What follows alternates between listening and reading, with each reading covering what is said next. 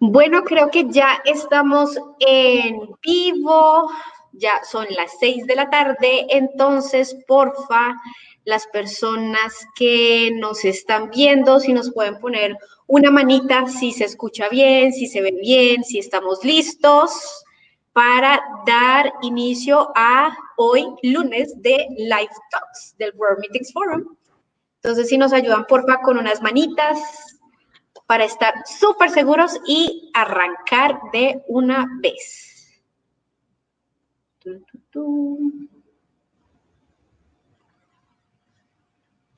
Listos, por acá dice Ani, del equipo del World Meetings Forum.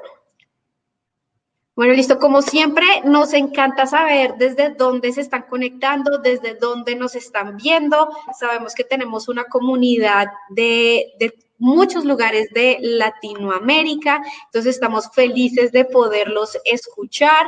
Acá Dica nos dice que desde la Ciudad de México, Rafa también nos dice que ya está conectados, nuestro querido amigo Roberto Bar desde Mendoza, bueno, pues como ustedes saben, la comunidad de World Meetings Forum cada vez se expande más y estamos felices, felices de que estén todos con nosotros. Ale Aguilar desde Costa Rica, pura vida por allá. Y bueno, también tenemos a María, la directora de la fundación de World Meetings Forum, porque para los que no saben, el World Meetings Forum tiene una fundación que se llama la World Meetings Forum Foundation y María es su directora.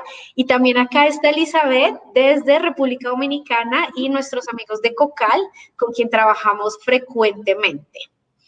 Bueno, entonces arrancamos. Hoy es lunes del Live Talk del World Meetings Forum y hoy tenemos una invitada muy, muy, muy, muy especial, Natalia Lever, quien ya nos ha acompañado en World Meetings Forum del año pasado. Nos acompañaste en Costa Rica y en Los Cabos, ¿correcto?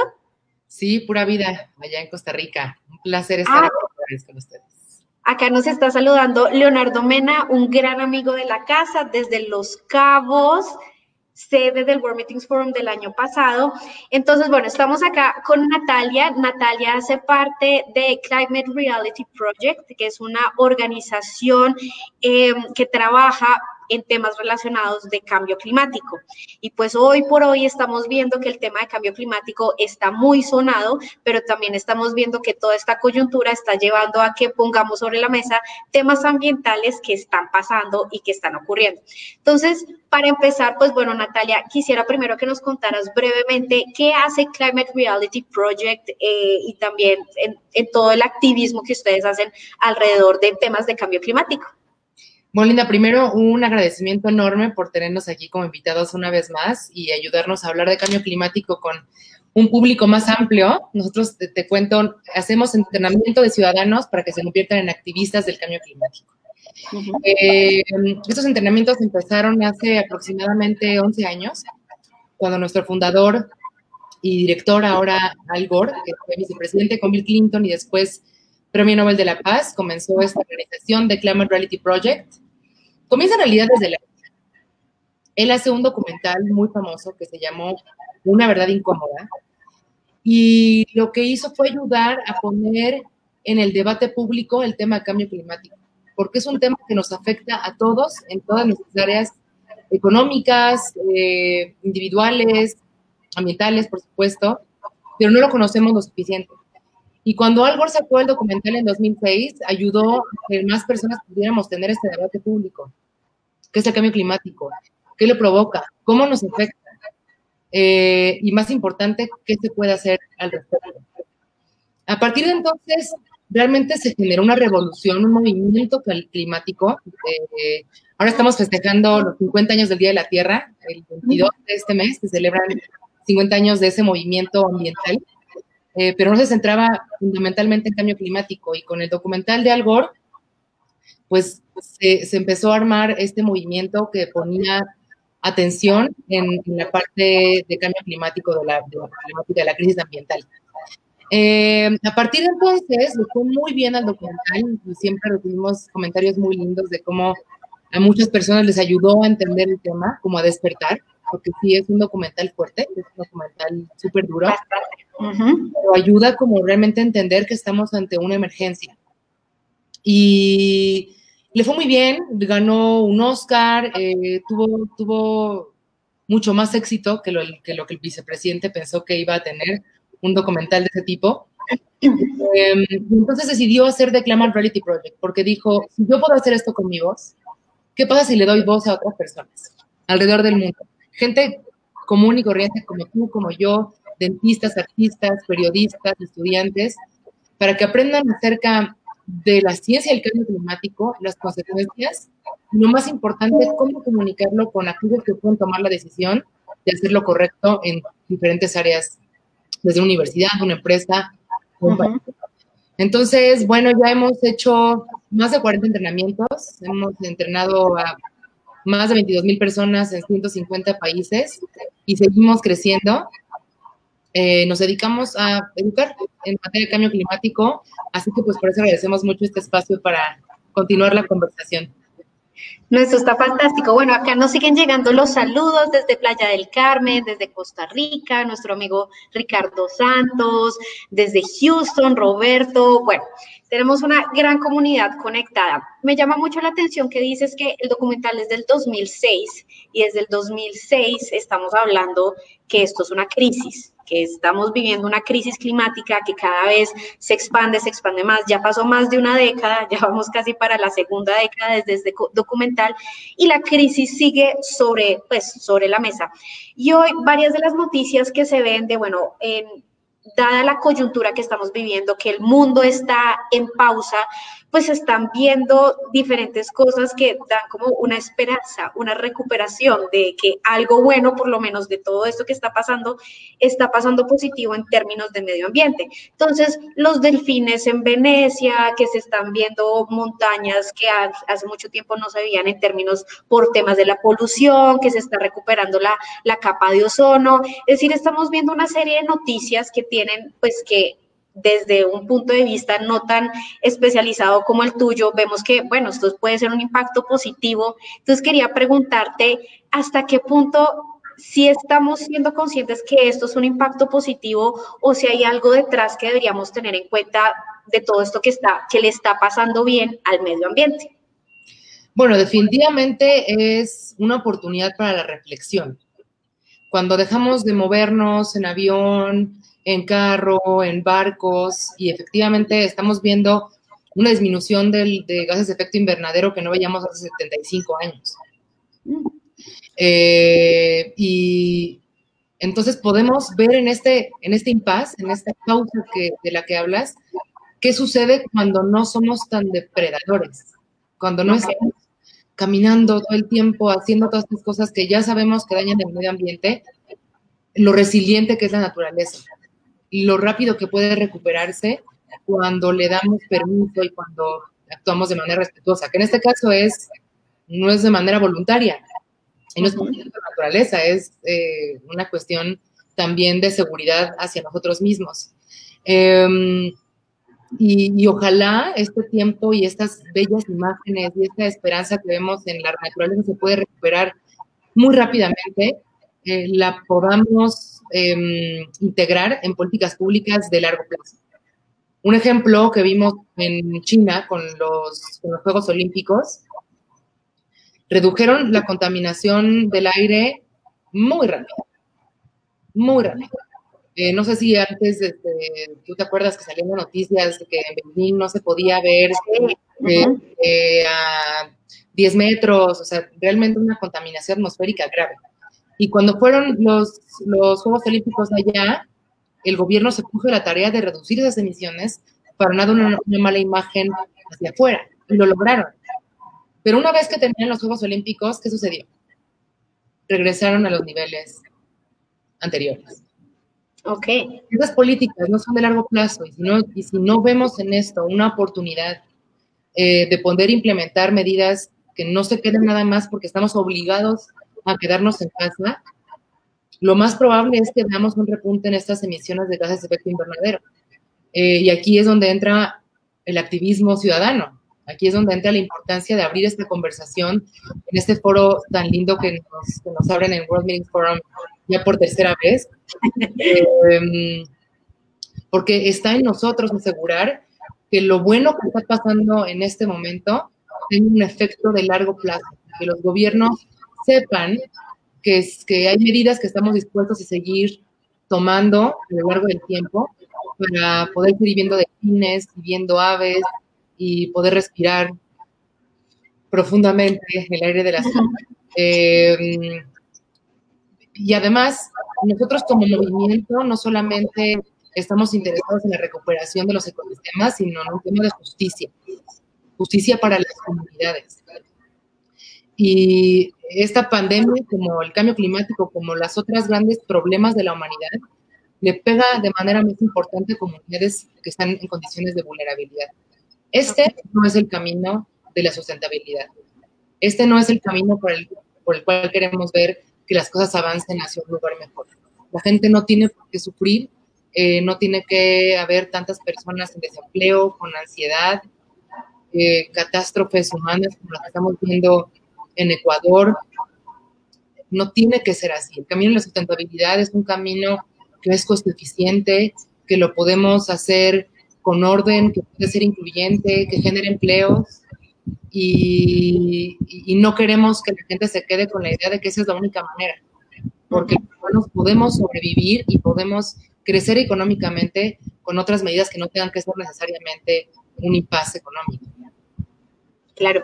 Sobre esto que mencionas del tema de justicia social, nosotros desde World Meetings Forum siempre hemos creído que la industria de eventos tiene un poder extremadamente poderoso, valga la pena la redundancia, de reunir gente, de generar, de estar en ese tipo de conversaciones de, de líderes, de poder brindar conocimiento, generar conocimiento.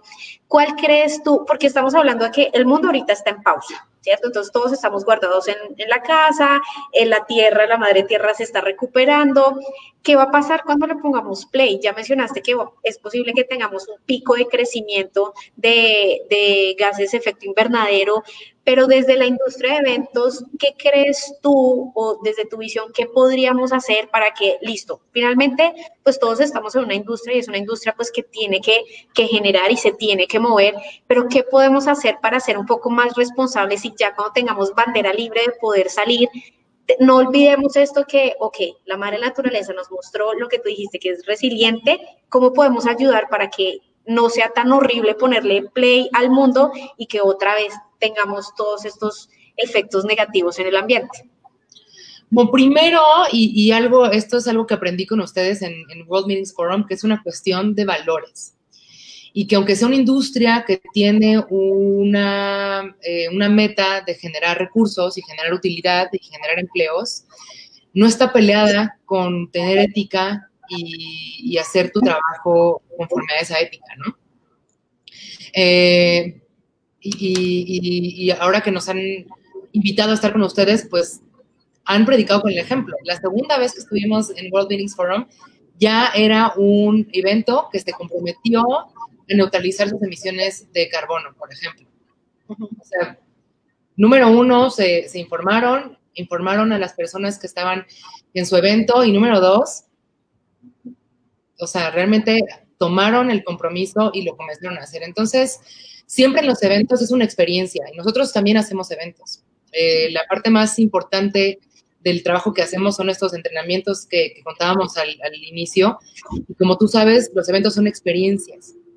Y cuando una experiencia tú le muestras a la gente eh, que en ese momento no se generaron residuos, eh, que los residuos orgánicos que se generaron se compostearon, que el contenido del evento tenía elementos que tienen que ver con el medio ambiente y su cuidado, eh, que ofreces a, los participantes vías para que, por ejemplo, se muevan de manera colectiva y no todo el mundo tenga que ir en su carro.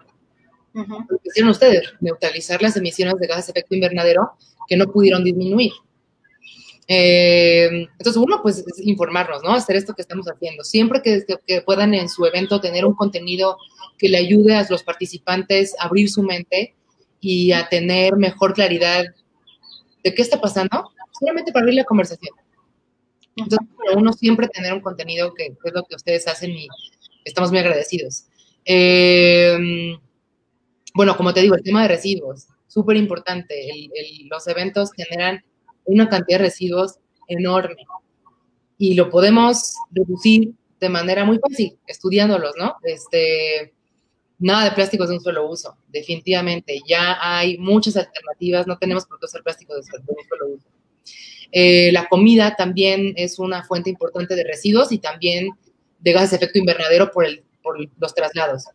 Cada que tengas eh, comida en tus eventos, asegúrate que la comida venga de proveedores locales, que sean alimentos que se producen en esa época del año y que los residuos eh, o se donen, los que se puedan, y los que no se puedan se composten para que no estén quedando ahí también gases de efecto invernadero una vez que se vayan a la basura.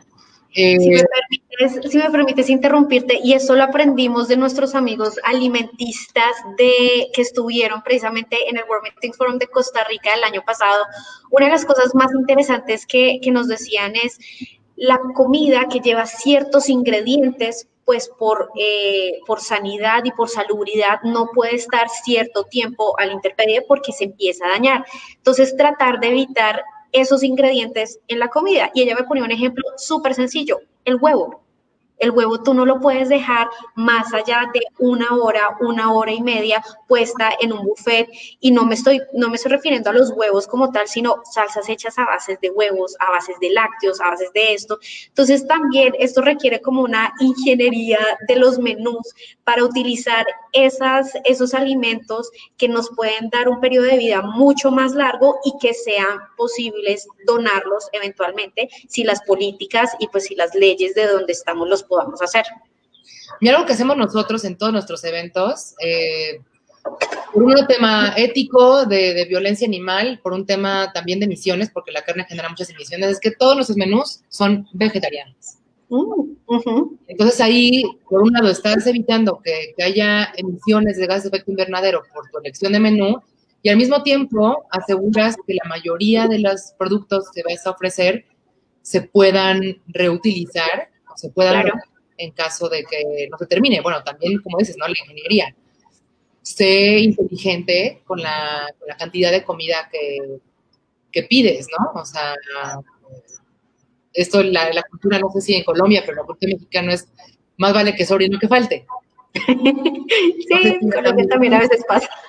Eh, pero, pero bueno, la idea es llegar a un, a un nivel pues que ni falte porque entendemos que es importante tratar bien a nuestros invitados, pero que no sobre tanto para que se convierta en un problema ambiental. Y eso que dices, bueno, con un menú vegetariano eh, cubres, cubres todas las bases. Ok, fantástico.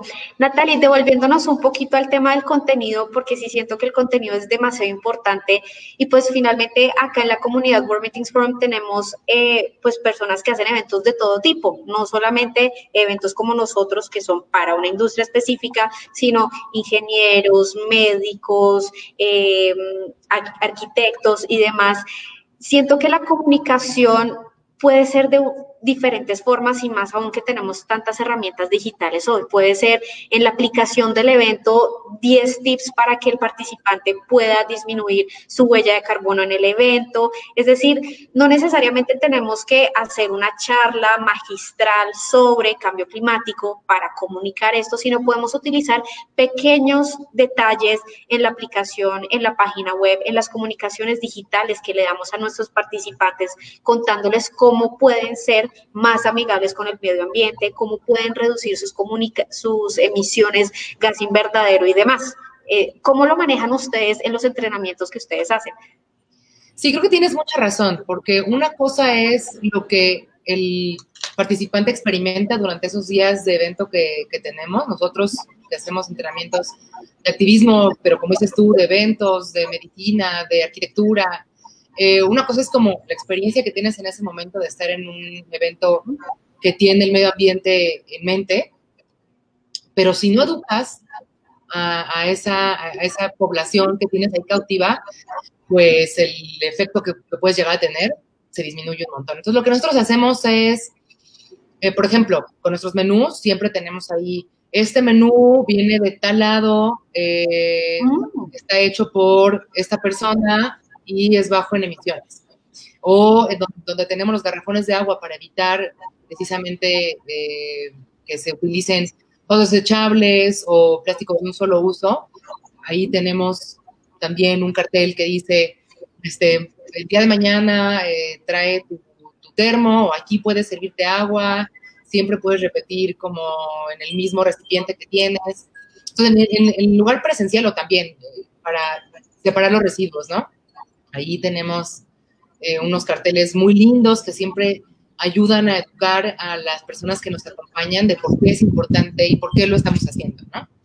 Y como dices, eh, si, si desde la invitación que le estamos haciendo a nuestros participantes les comunicamos que en el evento se está haciendo un esfuerzo por proteger el medio ambiente y, les decimos de qué manera podemos ayudar a que tengamos más impacto ambiental todos juntos, porque no es nada más lo que haga el, el organizador, si como dices, antes de que lleguen al evento, les informamos de qué manera vamos a cuidar el medio ambiente en esos días y lo hacemos entre todos, nos hacemos partícipes, los ayudamos a que eh, separen sus residuos, a que no lleven sus botellas echables de agua, eh, a que compartan el carro, por ejemplo, eh, se convierte en un esfuerzo colectivo y es también lo que estamos viendo, por ejemplo, con esta pandemia y vemos con cualquier otro gran reto de la humanidad, el esfuerzo debe de ser colectivo.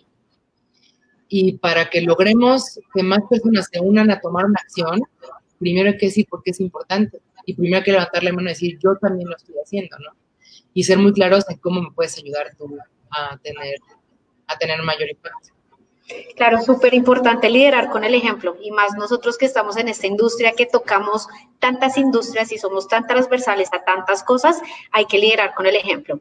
Ahora, Natalia, quiero preguntarte, todos estamos acá guardados, pues finalmente por diferentes coyunturas y pues parte del título de esta charla es activismo climático desde casa. Tú me compartiste un, un ¿qué? Un artículo súper interesante de cómo ser carbón, no, zero waste, es decir, desperdicio cero durante la cuarentena. Me encantaría que pudieras compartir eso con la audiencia porque encontré unos tips bastante interesantes. Sí, Linda, muchas gracias. Tuvimos una participación en InStyle hace un par de semanas porque sabemos que es muy difícil para las personas estar pasando por esto y nuestro mensaje siempre es de esperanza. Eh, tanto con el cambio climático y ahora con esta emergencia sanitaria, sabemos que siempre podemos hacer, siempre siempre podemos ser parte de la solución.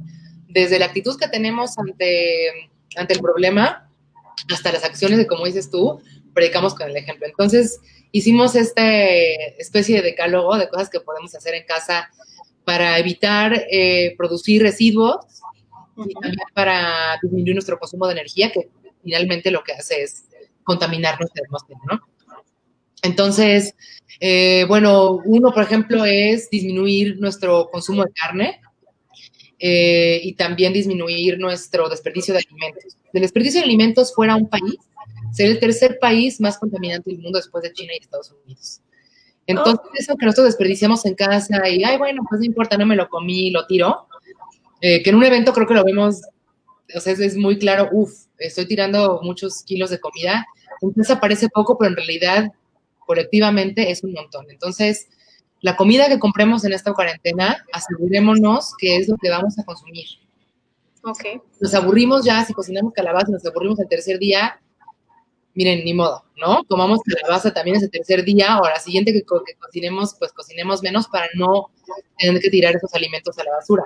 O la podemos congelar, pues. La podemos congelar, exactamente. Eh, que no se nos haga tan fácil desperdiciar comida porque es un enorme problema ambiental. Ahora, otra cosa que podemos hacer es esos residuos orgánicos, los que no se han cocinado, pues hacerlos compost. Podemos tener una cubeta súper fácil, tierra de cualquier maceta, pones una cubeta, le haces ahí un hoyo abajo, tierra, residuos orgánicos, picaditos lo más chiquito que puedas, otra capa de tierra para no se te moscas, y otra vez residuos, tierra, residuos, tierra, y a lo largo de, 30 días más o menos vamos a tener tierra verde. ¡Wow! Para las plantas, nutrientes, eh, y entonces no tenemos que tirar eso a la basura y, esperar a que, que, no sabemos si se va a separar de manera adecuada o no en el camión de la basura, ¿no? Eh, otra cosa que podemos hacer, ya que estamos todo el día en casa, es eh, lavar nuestra ropa con agua fría, porque el 80% de la energía que se gasta a la hora de lavar la ropa es de la energía que se basa en, calentar el agua. Entonces, lavarlo de agua con agua fría y secar la ropa al sol. Pues no podemos salir, ¿no? No es como, no es como que nos vaya a llover y chin. Este, podemos secar nuestra ropa al sol y también disminuir de manera súper importante eh, nuestro consumo de, gas. Em, ahora que estamos utilizando tanto nuestras redes sociales, también tienen un consumo de energía alto. Imagínense, todo el mundo estamos ahorita en Facebook y luego en Instagram y luego en Twitter y no, estamos intentando mantenernos en comunicación. Eh, pero cuando no estemos utilizando los aparatos, apagarlos, desconectar las, los aparatos que no estemos utilizando en ese momento y también estamos reduciendo así nuestro consumo de energía. Eh, si queremos escuchar música, en lugar de utilizar YouTube, utilicemos otras plataformas que solamente tengan audio, ¿no? Porque a la hora que se está reproduciendo el video y el audio, pues se consume mucha energía. Eh, eso, también, podemos hacerlo. Este, mm, intentar consumir productos que no vengan en, en, empaques, ¿no? Siempre frescas, que no estén, eh, que no hayan pasado por un proceso sino pues fruta, verdura y ese tipo de cosas son algunas de las cosas que podemos hacer para tener una cuarentena sin residuos y responsable con el medio ambiente. Y ahora pues también nosotros tenemos ahorita una campaña educativa, cambio climático, viene como les decía, los 50 años del Día de la Tierra, que es una super celebración, 50 años, personas de todo el mundo se han unido para, para luchar y para lograr los los éxitos que hemos tenido como movimiento, que nos falta mucho, pero vamos bien. Eh, y ahora pues va a ser la, la, quinta gran marcha de, las Viernes por el Futuro, este movimiento de Greta Thunberg, y que ahora los, jóvenes de todo el mundo están liderando. El día 24 de abril va a ser eh, el Climate Strike Online, y los invito a todos a que se sumen a, este movimiento. Estamos ahí cada semana publicando Hoy, justo los miércoles, estamos publicando contenido para informarnos qué es el cambio climático, cuál es la política que tenemos que seguir. Y ese día, el 24 de abril, vamos a tener todos nuestra fotografía en nuestras redes sociales apoyando eh, la huelga climática digital, exigiendo a los tomadores de decisión que después de esta cuarentena queremos ver leyes que vayan, eh, que empujen el desarrollo sustentable y no, y no al revés, ¿no? Bueno, y cuéntanos un poquito más, es decir, súper chévere todo lo que, lo que nos dijiste de cómo tener una cuarentena sin residuos, pero adicional a esto y lo que nos comentas del 24 de abril, que por supuesto invitamos a toda la comunidad de World Meetings Forum para que se conecte, para que postee las fotos correspondientes, ya después tú nos dirás como el paso a paso de qué tenemos que hacer para participar, para publicarlo en nuestras, en nuestras redes, pero adicionalmente me compartiste algo de precisamente activismo climático desde, desde la casa, compartiendo, comunicando, si nos puedes contar un poquito más de eso. Sí, fíjate, ahora que, bueno, que entramos en esta cuarentena, eh, nosotros teníamos la esperanza de hacer una gran movilización en las calles para, pues, para seguir el ejemplo de todos los jóvenes alrededor del mundo. La última gran huelga que tuvimos fue en septiembre del año pasado, entonces, bueno, estábamos preparándonos para la siguiente huelga en las calles y llegó este, pues esta, esta emergencia sanitaria, esta crisis sanitaria, el COVID-19, y entonces, bueno, vamos a, vamos a, hacer el activismo digital, vamos a hacerlo en línea. Y nos pusimos a investigar qué quiere decir esto, qué pasa cuando las personas se movilizan de manera digital, ¿no? Porque también hay como estas ideas de, no, pues no importa que postees, esto, esto no tiene ningún impacto, ¿no? Hay también como esta burla al activista digital. Ay, sí, porque ya lo pusiste en Facebook, ya se resolvió el problema, ¿no? Ok. y nos fuimos a investigar y resulta que el activismo digital en los, en los últimos 15 años ha sido un elemento muy importante para generar cambios en la vida real. Eh, y el primer ejemplo que vimos fue en, Túnez, cuando inició la primavera árabe. Eh, bueno, ya había problemas políticos y de autoritarismo en la región. Después, de hecho, está ligado con el tema cambio climático. Hubo unos incendios muy fuertes en Rusia, eh, cerca de, en 2010, esto, la primavera árabe eh, estalla en 2011. Bueno, entonces hay unos incendios súper fuertes en Rusia. Esto provoca un alza en los precios de los alimentos que no se había visto en muchísimos años. Y un agricultor de Túnez está queriendo vender sus productos en la, plaza pública, en el centro, y un policía se le acerca como para pedirle una especie de mordida, ¿no? Entonces, ahí también hay, una, hay un problema, había un problema de, de corrupción también. Y este chico se quema vivo. Está tan desesperado la, la, crisis es tan fuerte por los precios de los alimentos que decide quemarse vivo, inmolarse como, una, como un gesto de desesperación y esto despierta la primavera eh, que se llamó así porque no fue nada más Túnez, sino fue también sucedió en Jordania y bueno, toda, todavía siguen esas movilizaciones a través de la región. Y la, movilización digital fue un elemento clave para que las personas pudieran organizarse eh, políticamente, pudieran primero organizar sus pensamientos. ¿Cómo estamos pensando acerca de, esta problema, de este problema político que estamos viviendo en el país? Y que estuviéramos teniendo una conversación en línea ayudó a que las personas realmente pudieran generar una visión y una idea de lo que, de la, de, la democracia y de la liberación y de un cambio y de que algo diferente era posible. Y después de esa movilización en línea, pues entonces ya se vieron también movilizaciones en las calles y se empezaron a generar movimientos eh, mucho más articulados y técnicos que finalmente ayudaron eh, a tirar dictadores que llevaban más de 30 años en el poder.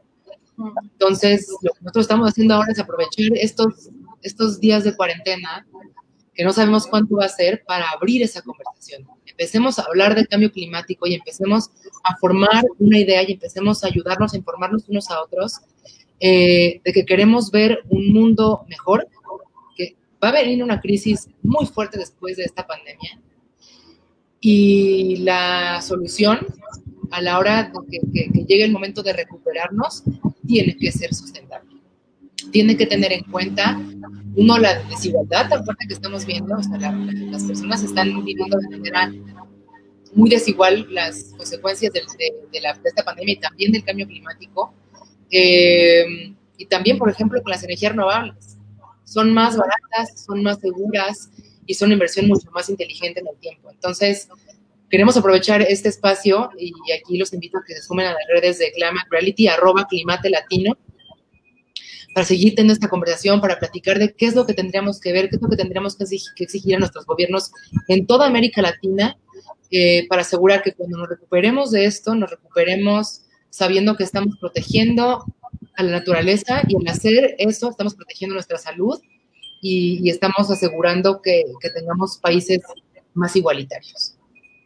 Claro, acá es súper importante y, siento que, y tú me corregirás que tú eres la experta, hablamos muchísimo de, del tema de sostenibilidad y por lo general lo, la gente lo asocia a un tema de vamos a ser verdes, sostenibilidad ambiental y demás, pero descuidamos los otros factores pues que están enmarcados en los objetivos de desarrollo sostenible, que al ser 17 pues nos amplía muchísimo, pero yo siento que muchas de las bases están basadas, valga la pena la redundancia, en temas de medio ambiente, sanidad del agua, hambre cero, eh, producción sostenible y demás. Entonces, también vale la pena los que están interesados y los que les gusta este tema, que hagan una, revis una revisada de los objetivos de desarrollo sostenible de las Naciones Unidas, porque hay toda cualquier cantidad de información que desde la industria de eventos podemos empezar a, aplicar. Bueno, acá Andrea nos pregunta, en sus capacitaciones, ¿cómo fomentan la gobernanza en materia de cambio climático?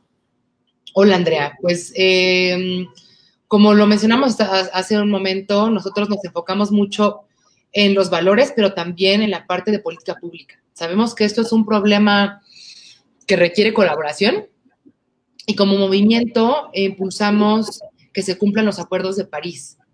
Y para quienes no conozcan los acuerdos de París, es, un, es la primera vez que el mundo, como decías, este, Linda, ya sabemos hace mucho tiempo que el cambio climático es una situación complicada, grave y que requiere acción urgente.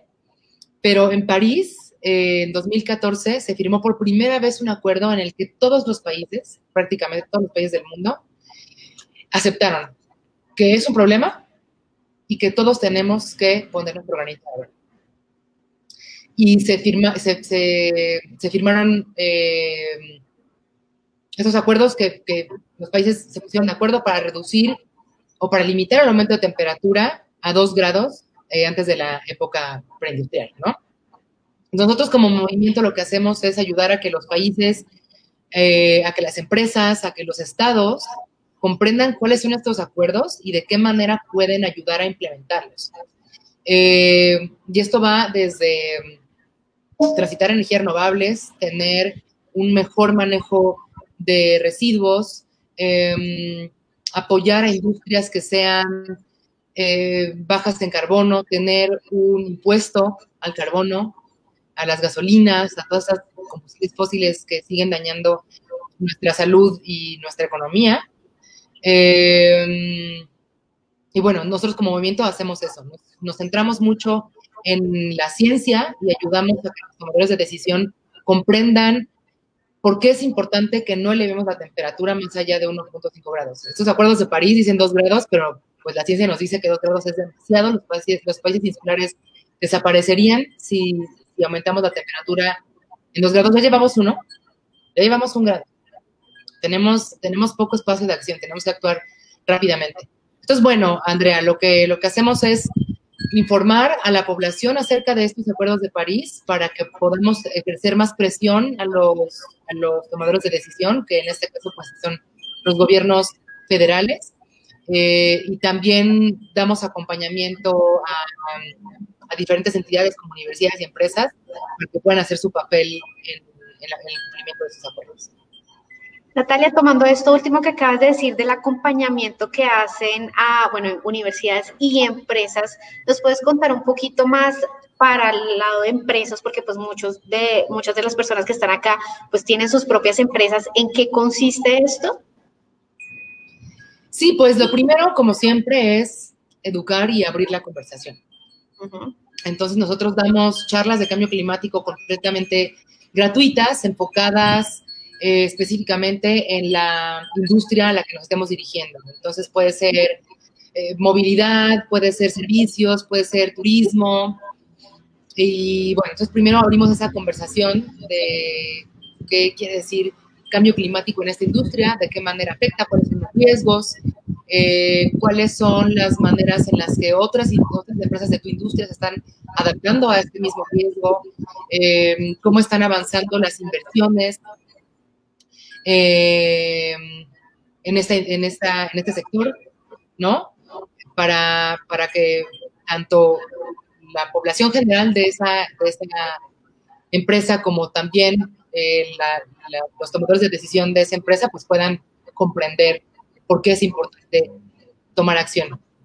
Y después de eso, pues lo que intentamos es que se generen grupos de acción climática dentro de universidades y empresas para que no seamos nosotros quienes lleven el, quienes lleven los proyectos, sino que realmente detonar el liderazgo.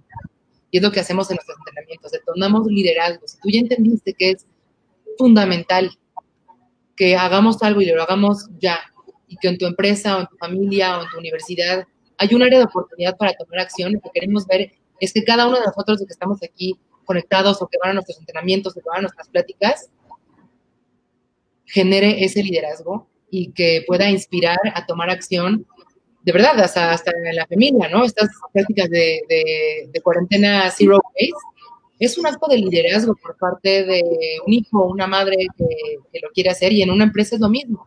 Un grupo de tres personas que se organizan bien, que damos estas herramientas eh, de movilización y de organización. Eh, entonces damos la plática después de herramientas de movilización con tres personas que estén realmente comprometidas, que comprendan cuál es el camino que hay que seguir, se pueden generar cambios muy importantes dentro de una empresa. Wow.